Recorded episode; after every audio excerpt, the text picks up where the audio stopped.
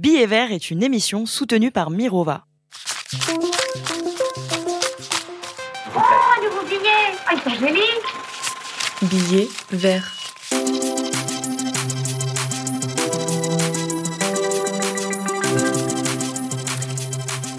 Bonjour à toutes et à tous. Vous êtes bien sur So Good Radio dans l'émission Billet vert, celle qui fait cohabiter finance et écologie. Je suis Léa Lejeune, journaliste économique depuis 13 ans et cofondatrice de Plan Cash, le média féministe qui parle d'argent et d'investissement aux jeunes. Pendant 30 minutes, je reçois un invité, une invitée, pour parler vraiment des enjeux et des limites de la finance dite responsable.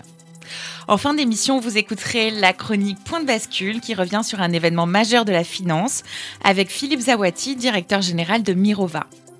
Cette fois, il analyse les propos choquants et anachroniques du responsable mondial de la finance durable chez HSBC, Stuart Kirk. C'était en 2022 et attendez la fin, vous m'en direz des nouvelles. Pour cet épisode, on va décrire le fonctionnement des labels pour parler de finances durables. Alors il y en a plein, hein. ISR, Greenfin, Finansol et d'autres, pour apprendre à se repérer dans la jungle de la finance en tant qu'épargnant ou épargnante, comprendre pourquoi il y a autant de remises en cause, de tergiversations, de lobbying sur le fameux label ISR ces derniers mois. Oh, un nouveau billet Ah, Billet vert.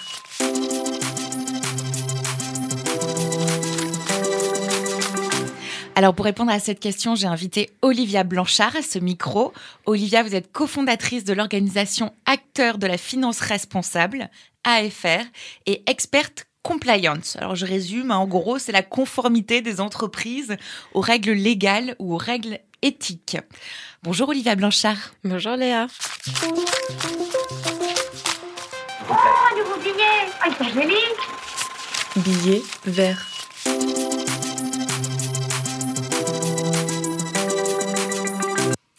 Alors Olivia, pourquoi avoir monté ce groupement des acteurs de la finance responsable AFR, c'est quoi? AFR, c'est une association de professionnels de la finance qui veulent s'engager pour une finance au service du vivant. Et pourquoi on l'a créé? Bah, Ça n'existait pas. Donc euh, j'ai moi-même cherché pendant plusieurs années un moyen de concilier mon expérience dans la finance et mes valeurs écolo. Et j'ai eu beaucoup, beaucoup de mal. donc je me suis dit, ça n'existe pas, donc créons-le. Et c'est comme ça qu'est née euh, l'association. Et petit tour de table, il y a qui autour de la table de l'AFR Aujourd'hui, on a 350 membres qui sont répartis en deux communautés différentes, des adhérents et des ambassadeurs. Les ambassadeurs, c'est tous des professionnels de la finance qui ont entre 20 et 25 ans d'expérience. Et les adhérents, bah, c'est tout le monde. Ça peut être ma mère, ça peut être mon voisin, c'est un agriculteur. C'est tous ceux en fait qui ont compris qu'avec leur argent, ils avaient un véritable pouvoir, celui de remettre la finance au service du vivant. D'accord, donc c'est vraiment la, la protection, l'information des petits épargnants qui est au cœur de votre idée, de votre existence. Alors, moi, je reviens sur la base de quand j'ai commencé à me pencher sur les labels green dans la finance, en bourse. J'avais été très surprise de voir que le plus courant, donc le ISR pour investissement socialement responsable, celui qui est basé sur des critères ESG, donc écolo, sociaux, gouvernance, Bref, ça avait l'air très bien tout ça sur le papier. En fait, il inclut des entreprises de tous les secteurs qui font un peu d'efforts en matière environnementale. Et oui, tous les secteurs, même les hydrocarbures, même le pétrole. Bon alors, il faut que vous m'expliquiez comment on explique la création par le gouvernement en 2016 d'un label fourre-tout comme l'ISR. Eh ben, c'est une très bonne question. On s'est posé la même, effectivement. Je pense que c'était historique dans le sens où cette notion d'investissement socialement responsable, elle était très générale. Et on s'est dit, on veut pas faire forcément un label climat ou euh, que social, on veut y mettre tout. Et l'argument phare, c'était de dire, il ne faut pas partir de ces entreprises, il faut euh, avoir une politique d'engagement actionnarial et donc voter aux AG pour pouvoir faire changer les choses de l'intérieur. Donc détenir une action, ça permettait de faire ce type d'engagement. Mais on a vu rapidement les limites et ça, c'est l'histoire ensuite euh, qui continue. Oui, parce qu'en fait, c'est un label en fait généraliste. N'importe quelle entreprise peut être dedans et c'est un peu les, les bons élèves, en tout cas celles qui font un petit effort, qui sont récompensés. Mais alors, petit effort, euh, il y a vraiment tout et n'importe quoi. C'était un petit peu l'idée. C'était aujourd'hui, c'est l'intégration d'un score ESG, comme euh, tu l'as dit au début, c'est l'écolo, le social et la gouvernance, mais en fait, ça n'a rien à voir avec la durabilité. Et c'est là où tout le monde a été perdu, c'était de dire, mais je comprends pas, comment je peux retrouver euh, des pétroliers dans le fonds ISR Mais en fait, c'est que de l'ESG. Et l'ESG, c'est juste une note qui est donnée par des agences de notation qui dit, ah, toi, tu as bien répondu à mon questionnaire, tu as des bonnes pratique, tu es meilleur que ton petit voisin, mais ça ne veut pas dire que ton modèle économique, il est durable ou que tu fais les choses correctement en accord avec la planète. Et donc, dans ces labels ISR, dans pas mal de fonds labellisés ISR, il y avait ça. It's very hard for activists and environmental defenders in general to talk about this project because we've seen how many of them have been harassed and also arrested. Hi, I'm Nakabia Hilda Flavia, a climate activist from Uganda. You need to know what's going on in my country. Tous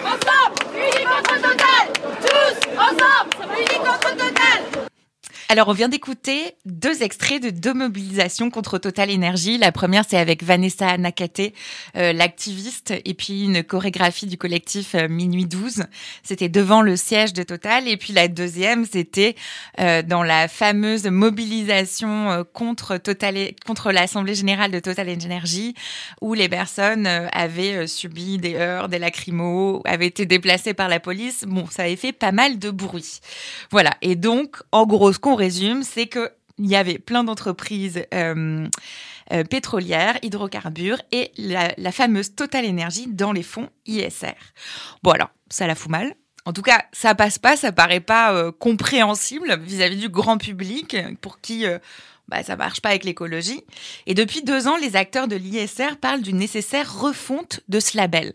Vous pouvez nous expliquer un peu le, c'était quoi le problème et, et sur quoi portaient les conditions de la refonte? Il y a eu un rapport qui est sorti en 2020 de, l'inspection générale du Trésor qui a émis 20 recommandations, notamment sur le label ISR, pour dire à quel point ça ne marchait pas. C'est aujourd'hui le label le plus important en termes d'encours, même en Europe, mais c'était le seul qui n'avait aucune exclusion, et notamment sur les, les hydrocarbures. Et donc, euh, le rapport, justement, mentionne dans une de ses recommandations d'exclure les énergies fossiles non conventionnelles. Donc, avec ce rapport, euh, le gouvernement s'est dit, OK, il faut qu'on revoie euh, ce label, il faut qu'on voit quelles mesures on doit modifier, euh, décider pour lui redonner une certaine crédibilité, parce que vraiment, ce rapport met en cause la crédibilité du label si on continuait dans ces conditions-là. Oui, voilà, parce que c'est impossible de comprendre. En tout cas, le, voilà, c'est dans la, pas dans la logique des personnes en général. Et sauf qu'en fait, qui dit gouvernement dit comité indépendant qui va prendre cette décision. Donc, le gouvernement, qu'est-ce qu'il fait? Il met en place un comité ISR consultatif. Et dedans, il est censé représenter à la fois les intérêts des épargnants et les intérêts des entreprises. Donc, c'est un peu contradictoire, les intérêts des fonds. Et finalement, euh, ces experts indépendants se sont réunis et ils ont accouché d'une souris présentée à Bercy en septembre comment était composé ce comité et pourquoi ils en sont arrivés à une conclusion qui était on change pas grand chose c'est euh, aujourd'hui le, enfin, le comité, comme il a été composé, donc il y avait 12 personnes. Ça représentait, comme euh, tu l'as dit, différents secteurs, des distributeurs, comme des conseillers en gestion de patrimoine. Tu avais des sociétés de gestion, des investisseurs, des financiers aussi également. Et donc, ils ont essayé de représenter un panel. Seulement, euh, ce qui s'est passé, c'est que Michel Papalardo, qui est à la présidence donc de ce comité, avait quand même des instructions assez strictes euh, qui venaient de certainement un peu plus haut pour dire le sujet de, l'exclusion, on oublie, on le met pas sur la table. Et ça, ça a fait les gros titres des journaux en avril 2022 où il a été clairement dit euh, le comité ne veut pas regarder les exclusions euh, liées aux énergies fossiles. Alors finalement, ils ont décidé, en tout cas dans les premières communications qu'ils avaient faites en septembre, ils avaient dit on va exclure, mais pas toutes les hydrocarbures, uniquement les hydrocarbures non conventionnels. Alors vous pouvez nous rappeler ce que c'est? Oui, effectivement, c'est toujours la définition entre non conventionnel et conventionnel, ça va être lié à un détail très technique. C'est des scientifiques qui ont, qui ont mis ça et c'est notamment le rapport de l'Institut de la finance durable, l'Observatoire de la finance durable, qui a émis un super rapport qui définit le non conventionnel en étant le pétrole ou euh, l'énergie qui est la plus polluante par rapport au non conventionnel. Euh, enfin, par rapport, Par conventionnel. ouais, rapport au conventionnel. Et c'est dans l'idée où en fait ça va demander plus de ressources énergétiques pour le liquéfier, si on veut faire quelque chose de simple, ou alors c'est prélevé dans des zones comme l'Arctique qui sont plus euh, sensibles. Mais en fait, on parle exactement de la même chose.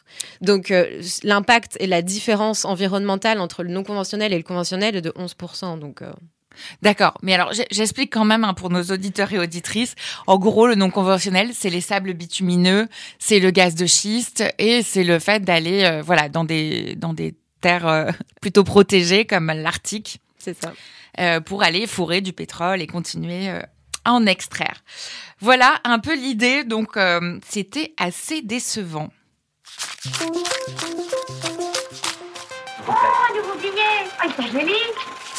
Billet vert.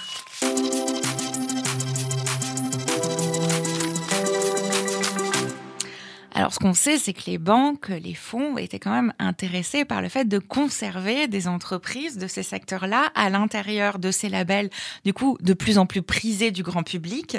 Et pour cette deuxième partie, on va écouter un extrait d'un sketch diffusé sur le web qui résume assez bien la relation presque incestueuse entre les grandes banques, les fonds et les compagnies pétrolières.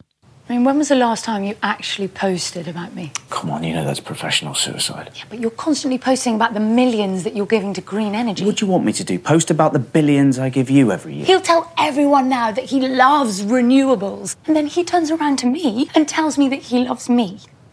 Which is it? Well, obviously, it's you. It's always been you. Voilà, donc si vous n'avez pas reconnu les voix, ce sont les deux stars de Game of Thrones, Kit Harington et Rose Leslie. C'était euh, une vidéo du site militant britannique Make My Money Matters.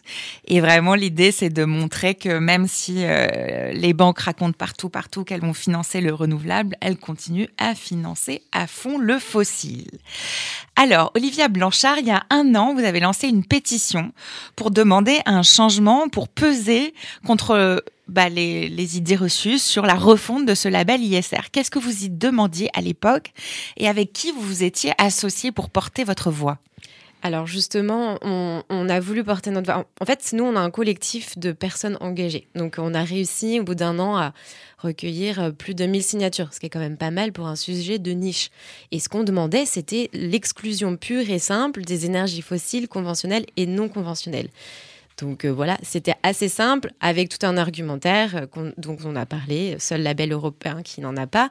Et c'était surtout aussi la possibilité de montrer pour la France que euh, elle prenait les choses au sérieux en termes de finances responsables et donc de financer des énergies fossiles sous un titre de socialement responsable, c'était quand même un gros paradoxe et donc euh, fallait l'arrêter. Oui, c'est une question de lisibilité, en fait, pour les petits épargnants, pour tout le monde. Depuis, il y a eu une tribune qui a été portée notamment par le collectif Réclame Finance. Comment ce contre-pouvoir a-t-il pris forme? Pourquoi est-ce que vous êtes tous mis à agir, à faire des nouvelles tribunes euh, et à vous prononcer à un moment où normalement le comité était censé rendre son avis à lui, Donc effectivement, ça a été très drôle parce que c'est un combat qu'on mène depuis un an et demi. Et puis là, on entendait pas mal de rumeurs qui circulaient comme quoi le ministère était euh, sujet, on va dire, à pas mal de pressions lobbyistes, d'industriels, de financiers, qui finalement demandaient d'exclure ces exclusions. Et donc, euh, on s'est dit, OK, comment on fait maintenant? Quelle stratégie on peut opérer? Et la réunification en un collectif euh, comme Reclaim a été à l'initiative, qui a été rejoint par RIF, par Jean Covici, par Oxfam, etc., ça a apporté un poids énorme. Et ça a montré, en fait, à quel point on a tous besoin de collaborer dans un sens pour montrer une voie unique. Et je pense que ça a été entendu.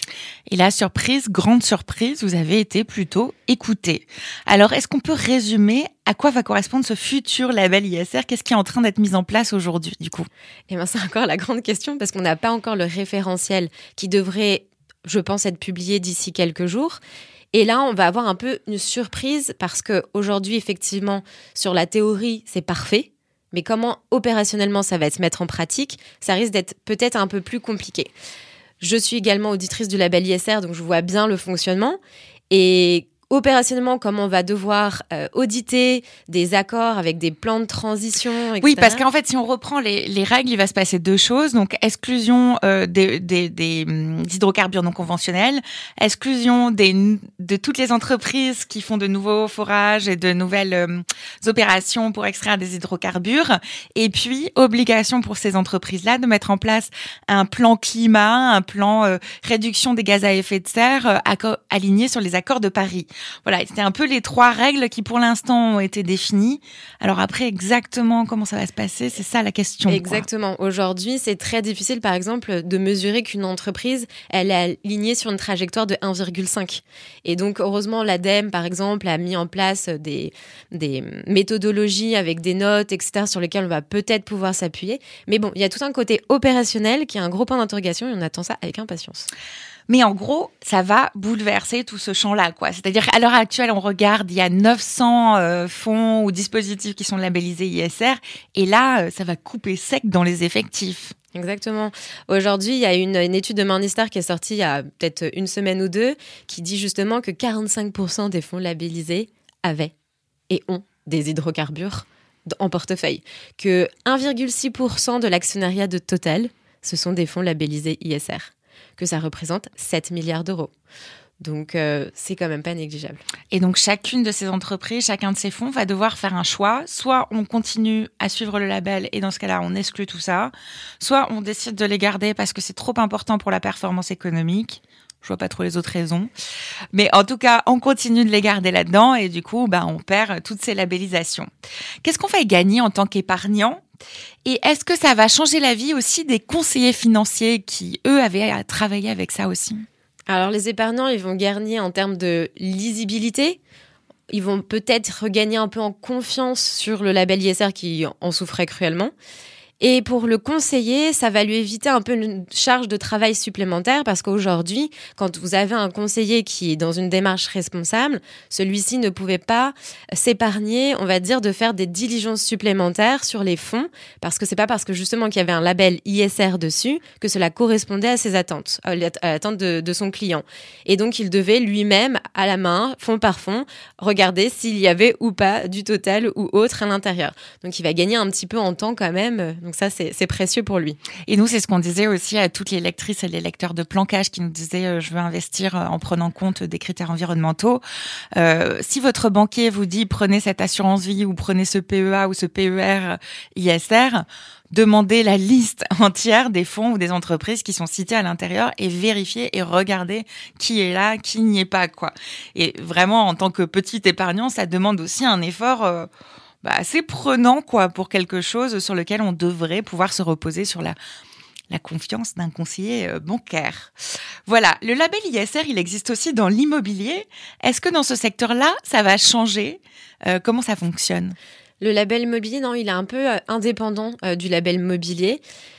sur les changements, pour l'instant, il n'est pas. Enfin, je, je connais pas encore les détails techniques, mais il n'est pas dans le scope, on va dire, d'une refonte aussi importante qu'on peut avoir sur le mobilier. Oui, parce qu'en fait, l'ISR euh, immobilier, c'était plutôt un label qui marchait bien, puisque c'était euh, la rénovation énergétique des bâtiments, euh, l'éco-conception, bref, tous ces critères-là qui sont peut-être plus faciles à mesurer et qui n'impliquaient pas voilà, tous les secteurs problématiques que l'on vient de citer. Exactement.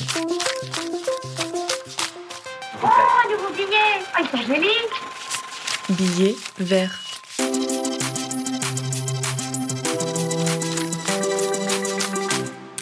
Alors on fait cet épisode pour comprendre tous les labels, comment ils fonctionnent, et il en existe d'autres qui sont parfois plus ou moins exigeants. Il existe le label Greenfin. Est-ce que vous pouvez nous expliquer la différence? Ouais. Le label Greenfin, il a vraiment une vocation à flécher l'argent vers des projets transition écologique vert. Et c'est vraiment ça qui le différencie du label ISR qui est généraliste. On va pouvoir retrouver un peu tous les secteurs. Là, il a vraiment des secteurs très précis.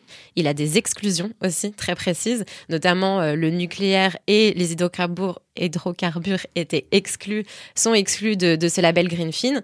Oui, parce que le nucléaire n'est pas issu du ISR et n'est pas issu de beaucoup de fonds d'investissement qui se présentent et s'affirment comme écolos. Bon, on sait que chez les écolos, ça divise. Hein. Pour ou contre le nucléaire, il y a vraiment deux équipes. Exactement Exactement. Après, il faut savoir que le label Greenfin est, est en revue en ce moment. Il est revu lui aussi. Très bien, vous savez vers où il va? Je crois qu'il va pas forcément vers un bon chemin. On en reparlera la prochaine fois. Ok, mais en tout cas, voilà, le label Greenfin, il va plus loin que le label ISR, mais du coup, il impose de se spécialiser, donc c'est bien pour suivre des convictions euh, plus fortes, mais en même temps, on peut pas avoir que d'une Greenfin dans son portefeuille parce que sinon on est surexposé au secteur de la transition énergétique. Comment vous expliqueriez ça? Effectivement, en fait, c'est dans sa stratégie patrimoniale, de toute façon, c'est quel objectif d'investissement je veux me donner. Est-ce que je veux financer la durabilité? Est-ce que je veux financer la transition? Est-ce que je veux financer euh, des secteurs aussi qui ont besoin euh, de muter? Et donc, en fonction de ça, on va pouvoir diversifier les produits financiers. Maintenant, une chose est sûre, si vous voulez financer des projets qui sont euh, verts, le label Greenfin est quelque chose de sûr aujourd'hui et c'est ce qui va être le plus exigeant. C'est d'ailleurs finalement, il euh, n'y a pas beaucoup de fonds labellisés Greenfin comparé euh, à l'ISR, qui en a plus de 1000 et là, ils sont 95, quelque chose comme ça. Voilà, donc on se repère plus facilement dans la liste. Alors l'autre label, c'est le label Finansol. Donc ça, c'est plutôt pour la finance solidaire, qui est un petit peu différent de la finance responsable. Quelles sont les conditions pour le Finansol? Alors le label Finansol, effectivement, il a vraiment cette vocation de finance solidaire, donc euh, avec euh, notamment le produit le plus connu, c'est le 90-10. Donc en fait, vous allez avoir un fonds d'investissement. En fait, c'est très important, Finansol, mais comme euh, ISR ou Greenfin ne vont pas labelliser des entreprises ou des sociétés. Ils vont labelliser vraiment des fonds. Et par exemple, vous avez celui qui marche le mieux, donc 90-10. Vous avez une poche de 90 du fonds qui est pas du tout dans le social, solidaire, etc. Et vous avez 10% par contre qui est vraiment reversé à des entreprises de l'économie sociale et solidaire. Oui, ou des associations. Ou des associations, exactement. Au total, ça fait 5 millions d'euros en France qui sont reversés euh, à la philanthropie via ce mécanisme-là. Mais du coup, c'est pas forcément aussi rentable que tous les autres mécanismes, puisqu'en fait, euh, bah, Finansol, la finance solidaire, euh, il y a aussi des entreprises de l'ESS où les bénéfices sont redistribués.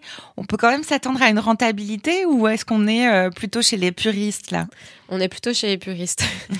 c'est tout le sujet de la finance solidaire. On dit que c'est le parent pauvre de la finance parce qu'il y a vraiment cette dimension toujours euh, dans finance responsable. Il y a le mot finance et finance, ça se définit toujours par performance et rentabilité. Donc c'est comment vous conjuguez ces valeurs-là avec une dimension sociale et solidaire qui malheureusement souffre toujours, euh, peut-être parfois un peu de croyances limitantes sur euh, bah, l'argent, ça pose problème et donc on, ne développe pas forcément euh, parfois des modèles économiques euh, qui ont une vue euh, capitalistique comme d'autres modèles. Et donc, bah, du coup, la performance et la rentabilité pas forcément. Oui, et Finansol, c'est aussi un label qui est beaucoup utilisé pour investir directement dans les entreprises. Donc, dans les entreprises, les jeunes startups, les entreprises plus ou moins sociales. voilà. Et donc là, pour le coup, il y a une prise de risque supplémentaire. On n'est plus dans du côté, finalement, on est sur une autre partie de l'investissement. J'ai regardé les statistiques, c'est 0,45% de l'épargne des Français et des Françaises. Hein. Euh, l'épargne solidaire, Finansol, donc c'est vraiment pas beaucoup. Alors en préparant l'émission, j'avais cette chanson dans la tête, donc je vais vous la coller à vous aussi. Les milléniaux reconnaîtront. Bolloré, Bouygues, Vivendi, Elf se servent sur la pompe Afrique. Bolo Poli, Bolo Réseau. Bolloré voyage au Congo. Bolloré crée son arsenal. Rejoint la cour du général. Bolocratie, Bolo la pieuvre. Regarde les devises qui pleuvent. Quand Bolo se roule à tarpé, il ouvre une usine OCB. J'ai toujours eu de l'admiration pour vous. J'ai toujours su que vous seriez avec nous. Je vous emmène dans nos nouvelles colonies à l'africaine. Alors, en fait, moi je dis souvent que l'investissement responsable, c'est pas un move de puriste, justement. C'est plutôt une question euh, de curseur. Euh, où je place le curseur entre mes convictions écolo ou sociales d'un côté et la rentabilité que je souhaite de l'autre. Olivia Blanchard, est-ce que vous pouvez nous donner la carte routière, les indications pour se repérer dans la finance écolo? Et du coup comment vous expliqueriez euh, ces arbitrages que l'on doit faire? Aujourd'hui, euh, il n'y a pas d'arbitrage en fait euh, vraiment en soi à voir, c'est-à-dire que ce qu'il faut prendre, je, sors de deux jours de conférences sur l'urgence climatique, l'effondrement de la biodiversité, etc. Et est-ce qu'on a vraiment encore besoin de se poser ces questions, de se dire il faut mettre le curseur entre leur rendement et la planète. En fait, aujourd'hui, s'il n'y a plus de planète, s'il n'y a plus d'humains, et donc il n'y a plus d'argent. Et, euh, et, je pense qu'aujourd'hui, il faut repenser euh, la finance de manière différente. Il faut sortir d'une logique de rentabilité court-termiste et se dire quel futur je souhaite pour moi, pour mes enfants, pour mes petits-enfants, et donc repenser la manière dont on va utiliser son argent et comment finalement on va reprendre un petit peu aussi son pouvoir en tant que citoyen, en tant qu'habitant de cette planète pour en faire un monde vivable demain. Alors ça c'est vraiment la base hein, pour Billet Vert euh, ou pour Plan on est tout à fait d'accord avec ça. Mais du coup, ça peut donner l'impression par moment que pour aller jusqu'au bout de ses convictions écologiques, euh, bah, il faut éviter carrément la bourse, voire éviter l'économie euh, de marché. Euh, Qu'est-ce que vous en dites sur cette partie-là? Encore une fois, il faut pas sortir du système complètement parce que le système, c'est là où aujourd'hui il y a les plus gros flux monétaires et financiers. Si vous sortez du système, finalement, vous n'avez plus de pouvoir non plus sur ces entreprises qui ont besoin fondamentalement de changer. Et c'est du coup plutôt comment infiltrer le système, donc peut-être devenir actionnaire, actionnaire activiste, actionnaire militantiste, pour faire en sorte que ces entreprises se transforment vraiment. Et pour ça, il y a aussi besoin des financiers, des sociétés de gestion qui, elles, votent. Et donc, euh, c'est ça aussi qui est très important pour euh, un épargnant ou pour un investisseur, c'est quel est le partenaire à qui je confie mon argent et comment lui-même se comporte aujourd'hui vis-à-vis de son rôle en tant qu'investisseur et de, la responsabilité qu'il a pour mettre la pression pour le changement. Et on le rappelle, même dans le rapport du GIEC, il y avait cette nécessité de euh, réfléchir une partie de l'économie et de la finance vers tout ce qui permettait d'aller vers une économie de transition, euh, de développement et de changement climatique. Voilà, donc c'est quand même, euh, même pour le rapport du GIEC, ça reste un axe sur lequel travailler. Merci beaucoup, Olivia Blanchard, de nous avoir donné les clés de ces labels et de quoi nous repérer dans la jungle des investissements plus ou moins responsables. Oh, un nouveau billet Billet vert.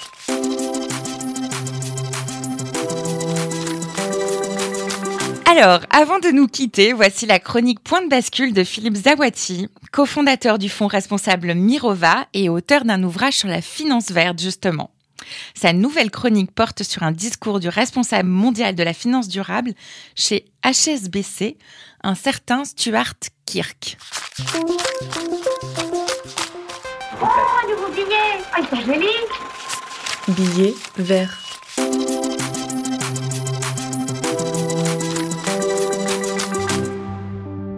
Qu'est-ce que ça peut faire si Miami est 6 mètres sous l'eau dans 100 ans? Amsterdam est bien sous l'eau depuis des lustres et c'est un endroit très agréable. Nous nous adapterons. Qui peut bien être à l'origine de telles allégations climato-sceptiques? Certainement pas un responsable de finances durables. Eh bien, détrompez-vous. Car ces mots ont bien été prononcés par Stuart Kirk à l'époque responsable mondial de l'investissement responsable de la banque HSBC. On pourrait presque l'excuser pour son ignorance si un tel discours avait été prononcé dans les années 80, mais ces mots datent du 20 mai 2022. À l'occasion d'un forum organisé par le Financial Times, il s'est lancé dans un exposé intitulé Pourquoi les investisseurs ne devraient pas être préoccupés par le risque climatique? Ce n'était pas une fantaisie de sa part, car le titre avait été validé en interne avant le jour J. Il ajoute ensuite que la durée moyenne des prêts de HSBC est de 6 ans et déclare que ce qui arrive à la planète après la septième année n'a aucune importance. Plus que climato-sceptique, Stuart Kirt serait en réalité plutôt un financiaro-sceptique, avec une vision de finance uniquement court-termiste. C'est loin d'être un cas isolé puisque l'ONG Reclaim Finance a comptabilisé des financements de 4600 milliards de dollars à destination des énergies fossiles par les plus grandes banques entre 2016 et 2021. Par ces propos se confirme une tendance générale, non pas un verdissement de l'économie, mais plutôt une polarisation de plus en plus forte entre une minorité d'activités vertueuses et politiquement valorisantes et une écrasante majorité toujours plus polluante et low cost au nom d'une demande inépuisable en textile bon marché, en gaz, en diesel et charbon, en nourriture abondante, en métaux abordables. Quelle est la fin de l'histoire pour notre cher Stuart Kirk? Il décide de démissionner peu de temps après son discours à la conférence du Financial Times. On pourrait presque lui rendre hommage pour son humour, puisqu'il déclare qu'il est arrivé à la conclusion que le traitement de la banque à son égard depuis son discours avait rendu sa position, pour le moins, non durable.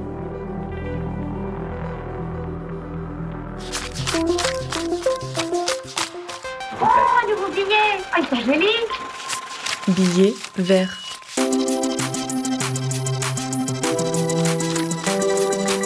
Voilà une histoire bien surprenante. Merci à toutes et à tous de nous avoir écoutés en direct sur So Good Radio. Et merci à celles et ceux qui nous écouteront en replay.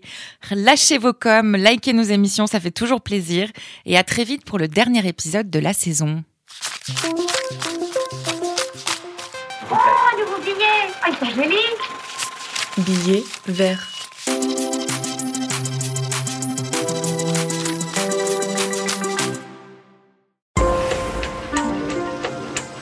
Un Pacte pour demain.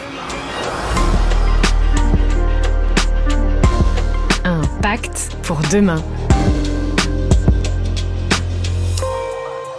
Le podcast des boîtes qui cherchent des solutions. On pourra toujours pisser sous la douche, si les entreprises ne changent pas leur modèle économique, la transition écologique n'adviendra jamais. Il est crucial de mettre en avant les nouveaux modèles et les mutations des anciens. Alors je te rassure, l'émission que je te propose n'est ni un cours théorique, ni une opération de greenwashing. C'est une conversation claire et honnête sur le chemin qu'il reste à parcourir. Je suis Alexandre Kouchner, rédacteur en chef de l'ADN Le Shift, et moi ce qui m'intéresse, ce sont pas les résolutions en carton, c'est la chronique du réel de l'entreprise. Impact pour demain, c'est l'émission B2B de So Good Radio pour mettre en avant les boîtes qui cherchent des solutions et les confronter à leurs limites en invitant des activistes. On parle d'économie, on parle d'écologie, on parle donc surtout de nous. Pacte pour demain.